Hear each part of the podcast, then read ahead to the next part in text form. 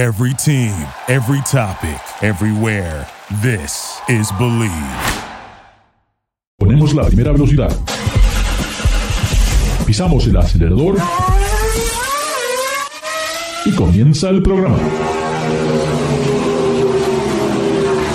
Y bueno, tenemos algo que nos parece que es de cierta manera una primicia, porque algo que es realmente icónico, algún vehículo que tal vez muchos no recuerden, pero ha sido muy significativo en la historia de, los automóviles y me refiero al Renault, al famoso Renault 4, que ahora David nos va a contar. A ver, David.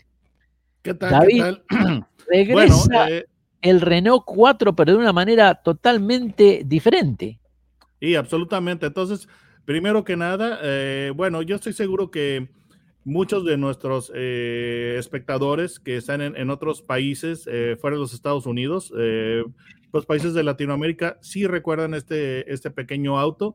El Renault 4 es, una, es un hatchback, pero tiene una forma muy peculiar que le da un aspecto de, en cierta manera, de camioneta de todo terreno y tenía una suspensión que era muy resistente y con un recorrido vertical abundante.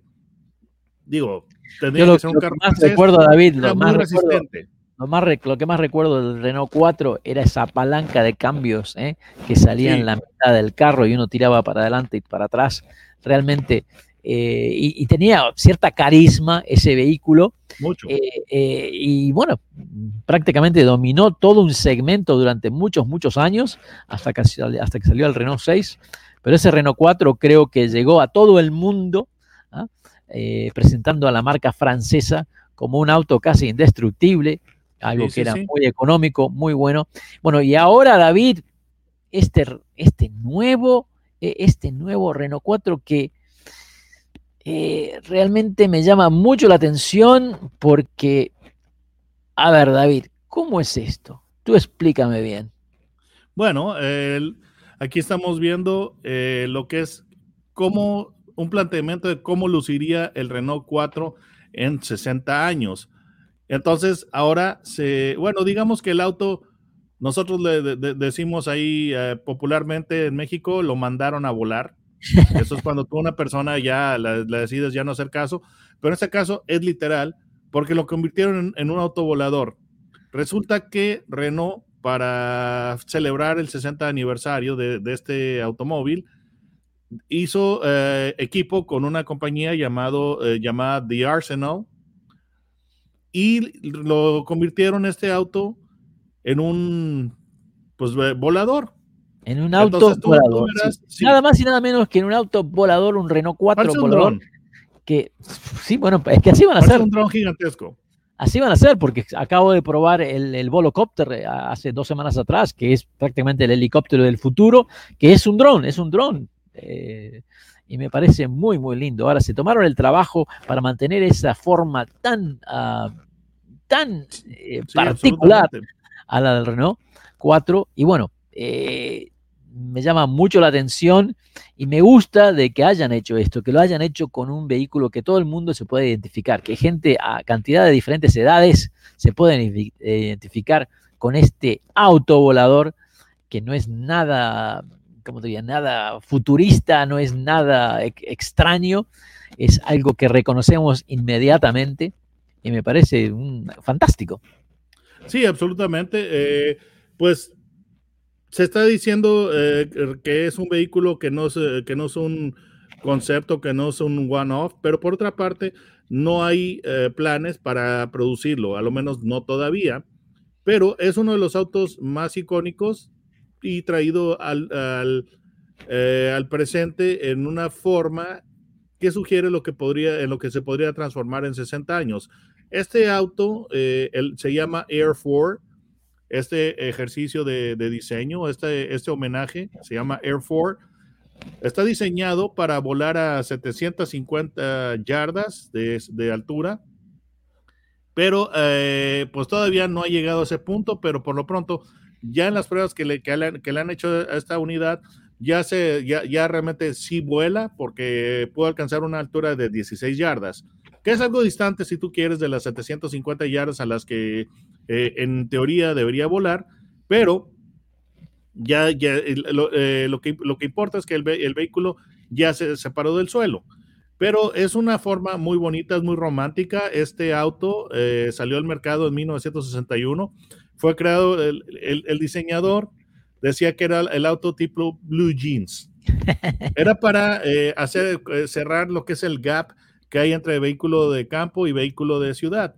Y fue una maravilla en cuanto a lo que es ventas, porque se vendieron 8.1 millones de unidades, salió al mercado en 1961 y se produjo sin cambios mayores hasta 1994. Sí, en sí. México sí lo tuvimos, eh, eh, este modelo, creo que hasta 1977, si la memoria no me falla, si, si la memoria me falla, ahí, ahí me disculpan, ¿verdad? Porque yo, yo sí, eh, uno de esos autos eh, sí fue parte de mi vida, porque un tío al que, al que quiero muchísimo, mi tío favorito, era fanático de Renault, él tenía el 12 y aparte tenía el Renault 4. El 12 era el auto de, mi, de, de la familia para mi tía, mi, mi, mi querida tía Lilia, y el, el, Renault 4 era el, el, auto de mi tío. Mi tío siempre es, es, ingeniero, entonces siempre le gustó lo práctico, lo resistente, y era su vehículo personal. Entonces yo lo recuerdo claramente ese, ese modelo.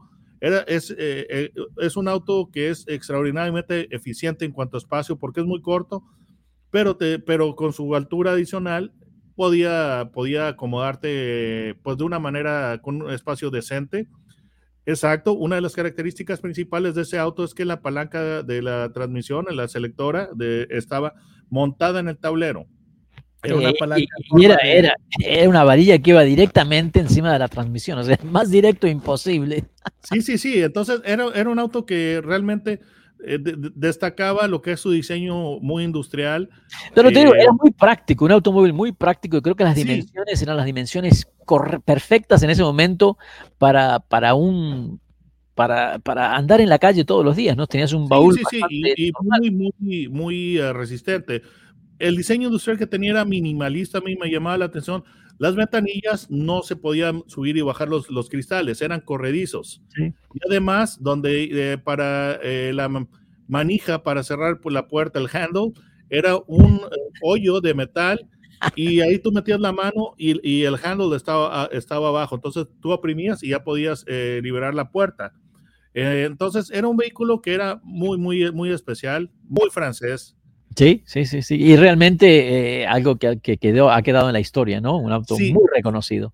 Y una pequeña pieza de trivia antes de, antes de que nos vayamos. Eh, resulta que cuando, cuando eh, Renault decidió de diseñar este auto, la orden que le, le, dieron los diseñadores, háganlo menos feo que el, el, el Peugeot, el, el 12B, el Chevaux.